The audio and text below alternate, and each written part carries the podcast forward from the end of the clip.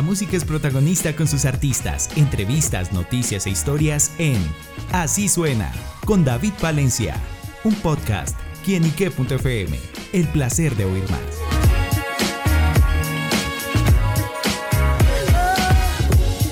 Saludo muy especial para todos nuestros amigos, seguidores de quienique.com. Bienvenidos a Así Suena, este espacio donde la música es protagonista nuestro portal. Y bueno, amigos, en esta oportunidad nos acompañan dos grandes protagonistas musicales. Empezando porque son dos hermanos y se trata de Curren y Jean Paul, estos hermanos que están produciendo, están trabajando y bueno, que sin duda están refrescando el género urbano. Y por eso Curren y Jean Paul nos acompañan acá en quienique.com. Chicos, bienvenidos. Eh, gracias, saludo a todos. Saludo a todos los de Cake, ¿cómo van? Muy bien, muy bien. Bueno, muchachos, pues conociendo acá el trabajo, todo lo que están realizando y justamente este par de hermanos, bueno, ¿cómo se encuentran con la música? Empecemos un poquito con, con esa historia. Listo. Eh, nosotros de la música hemos estado desde muy pequeños, la verdad. Eh, desde, pues no sé, desde, no sé, como 12, algo así, hemos estado en clase de música y, cosas, y aprendiendo instrumentos y todo. Ya fue después que vinieron pues como diferentes oportunidades que nos dieron meter más de lleno como en todo eso. Eh, yo tuve una banda como a los, no sé, 18 años más o menos, 20, no, no me acuerdo. Eh, tuve una banda que que hicimos muchas cosas. De hecho, también una vez tocamos en un estéreo picnic. ¡Wow! Eh, eh, sí. Eh, y por tener esta banda, armamos como un estudio en el cual siempre estábamos ahí, pues como ensayando y todo. Y a partir de tener este espacio, fue como que yo me empecé como a interesar en la producción. Digamos que también mi hermano iba mucho allá, entonces como que vio que también estaba ahí, fue como que él también se empezó a interesar y me dijo como, como, enséñame, pues, mostrarme un poco de qué se trata eso. Que digamos que tampoco yo supiera mucho, porque al principio para los dos fue muy empírico, pero, pero ahí empezó todo y ya lo que ha venido pasando todo desde ese momento hasta acá. ¿Quién es el hermano mayor? Yo. JP. sí, el pequeño ya, pero bien, se inspiró ahí en el hermano mayor. En este caso ocurren. Sí, así es. Claro, bueno, ¿cómo ha sido también ese trabajo? A mí me llama la atención como es entre hermanos, ¿no? De pronto que, que, que, están juntos, ahí yo tengo mi hermana, pero de pronto pues como caminos muy diferentes, pero ¿cómo ha sido eh, esa relación, esos lazos, siempre estar ahí juntos también como trabajando y desarrollando, más allá en el caso de Curren que digamos vio a su hermano y se inspiró y bueno, vamos a trabajar. Ha sido bacano porque es que no, desde el principio yo lo he visto a él como haciendo sus cosas con sus bandas y con su música y a mí me interesaba y como yo también estaba en el mundo de la música, le, le pedí ayuda a él, pero también cada uno tenía su lado aparte. Entonces como que nos juntábamos para algunas cosas, pero para las otras éramos cada uno por su lado y fuimos yéndonos así todo, todo, pues, todo este tiempo. Y a hoy día trabajamos algunas cosas juntos, pero otras independientes. Claro.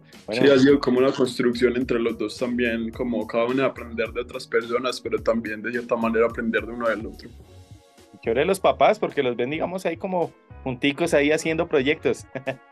Sí. y ahí, ¿cuál es ahí el más, cuál era el más inquieto, así el más travieso, el más caspa? Yo, yo, soy el, yo soy el que más le ha dado. Sí, ya. ¿Correíta o chancletazo no alcanzó hasta allá? No, no alcanzó hasta allá, pero sí era bien cansón. Bueno, hablemos de esos estilos musicales y bueno, justamente también como esas inspiraciones que ustedes han tenido para desarrollar su trabajo. Em, a ver, yo creo que desde que empecé, como desde los que los dos empezamos fue más como como una visión más como producir hacia la electrónica. Eh, digamos que el urbano ya vino después, de cierta manera, pero bueno, en cuanto a la electrónica, yo diría que a mí, como los, los, productores que me inspiraron un poco a producir fue, digamos, como que Itana un poco, Toro y Moi, y como toda esa onda electrónica que, que empezó pues como a salir en esos años, no sé, eso fue como 2015, 2016, no sé, algo así. Em, y ya pues digamos que como, como inspiraciones pues como en este momento ya, ya hay muchas que no sé, como que así que se me venga así a la mente en este momento, no sé, digo Metro Boomin o cosas así, como más productores de Estados Unidos y eso. Obviamente el latino es muy importante, pero para mí es muy pues, es más como eso.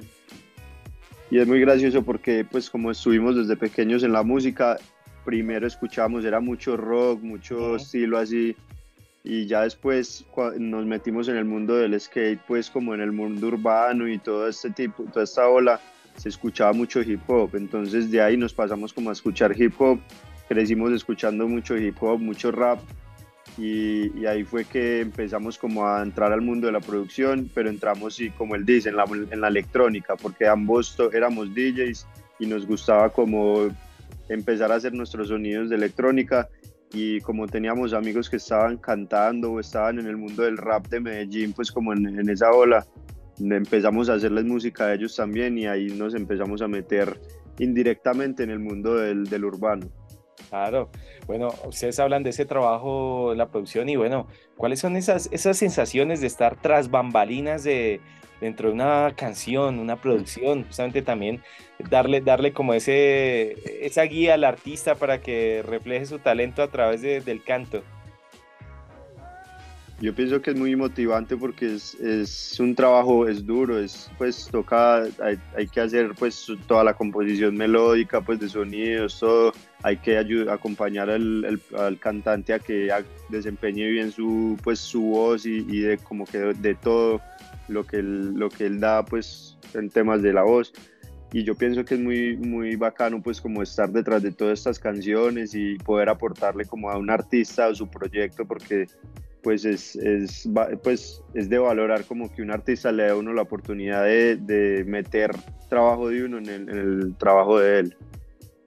Bueno, ahí también se, debe tener en cuenta y muchas personas de pronto se preguntan y también me lo han preguntado y bueno, val, aprovechar aquí el espacio con ustedes, como cuáles esas labores específicas de un productor musical. Muchas veces vemos obviamente el cantante, están los músicos, pero detrás de eso actúan ustedes. ¿Cómo actúan ustedes dentro de un trabajo musical? Creo que es llevar como la canción y la producción que se está dando a otro nivel. Eh, nada más es como esta semana veía pues como una entrevista de Wizzy que hablaba un poco de eso y creo que es muy lo que él decía. Es como listo pues tocar piano tocar un instrumento es muy importante pero al final muchas veces hay mucha gente que solo toca el instrumento pero digamos que saberlo en tocar y llegar a cosas es también más allá de eso como llevar que todo suene mucho mejor desde decirle al artista que que, que repita algo porque no quedó bien, o, o, decirle como no, eh, no, hagas, no hagas esa melodía, sino que tirala más por este lado o algo así. Desde eso hasta... Le ponen bravos los cantantes a veces, porque uno dice... ¿Cómo? No se le han puesto bravos los cantantes por ahí como que, uy, este man, ¿qué me está diciendo? No, yo creo que no, igual pues uno también lo intenta decir de la mejor manera. eh, y, y, y nada, pues y también como de hacer una producción y al otro día llegar a escucharla y decir, no, le voy a cambiar esto porque no me gustó o algo así. Claro. Sí, eso es una ventaja también como el productor, como tú, tú eres el que estás trabajando la canción, tú eres el que la tiene en tu computador, entonces tú uno la va escuchando y va diciendo esto no me gusta o esto le, me gustaría cambiarle o mejorarle eso, entonces uno puede estar constantemente trabajando en la canción y, y mejorándola. Incluso lo, con, lo, que él decía, tengo amigos productores, por ejemplo, su Beloneo, que, que, es el que le ha producido canciones a Bad Bunny, a mucha gente. Él, me contaba que él no, él no, sabe tocar ni siquiera piano, él simplemente lo hacía oído. Y, y, pues los hits que ha hecho mundiales son muchos. Claro. Bueno, muchachos, ¿cuáles son esos proyectos destacados en los que ustedes han participado? Eh, en el momento, pues estamos ambos trabajando con un productor de jamaiquino que se llama Russian. Eh, con él se vienen cosas y yo por mi lado he trabajado con el, el artista americano de corridos tumbados Nathanael Cano, con Little Mosey, un rapero de Estados Unidos, eh, con Conscience, un jamaiquino que es de cantante de dancehall. Eh, también estuvimos hace poco trabajando con, con Nathan y en Medellín. Y, también eh, lo último que ha salido es que también estuvimos trabajando con Bombasterio. Super, wow. ¿Cuáles son esos, de pronto esos artistas, viéndolo ya por el lado de los sueños más adelante, ese artista en el que cada uno de ustedes, wow, a este le quiero producir, a este le tengo pensado alguna canción, algo así que se lo proyecten? Eh, yo creo que para mí en este momento, que ya lo he dicho un par de veces, es, para mí en este momento sería David, que es como un puertorriqueño, pues que está, digamos que es de la nueva, pues del trap de Puerto Rico, que está muy duro, la verdad, creo que es como el más duro en este momento. Y el de Curren, ese artista. para, para, mí, los, los, dos más grandes, eh, Mike Towers y Raúl Alejandro. Súper, ¿alguna... como el sueño. ¿Algo especial con ellos? Pues para mí, por ejemplo, pues con Mike Towers me parece muy versátil y es un artista que es muy calle. Tú escuchas una canción muy calle de él, como puedes escuchar una canción muy comercial. Entonces me, me gusta mucho como esa versatilidad que él tiene. Súper, pues bueno, esos artistas a los que este par de productores hermanos quieren llegar más adelante. Y bueno, y por último, muchachos, algún consejo, no sé, una guía para aquellos, de pronto hay una persona que nos está escuchando en este momento y que bueno, esté por ese camino de la producción y que quiere llegar lejos y que también abrir su camino como ustedes.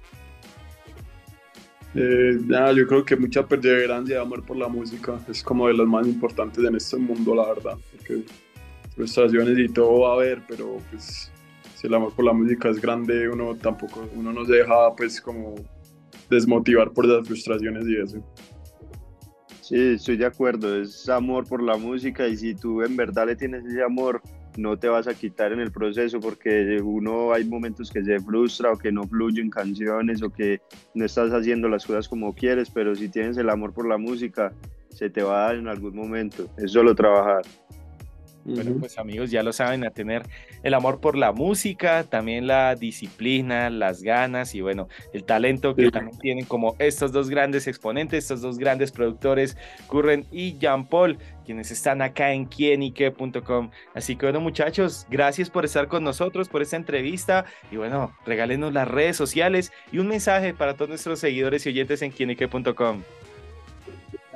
Eh, bueno, yo soy Jean Paul, a mí me pueden encontrar como en mi Instagram como JNPL y Curren.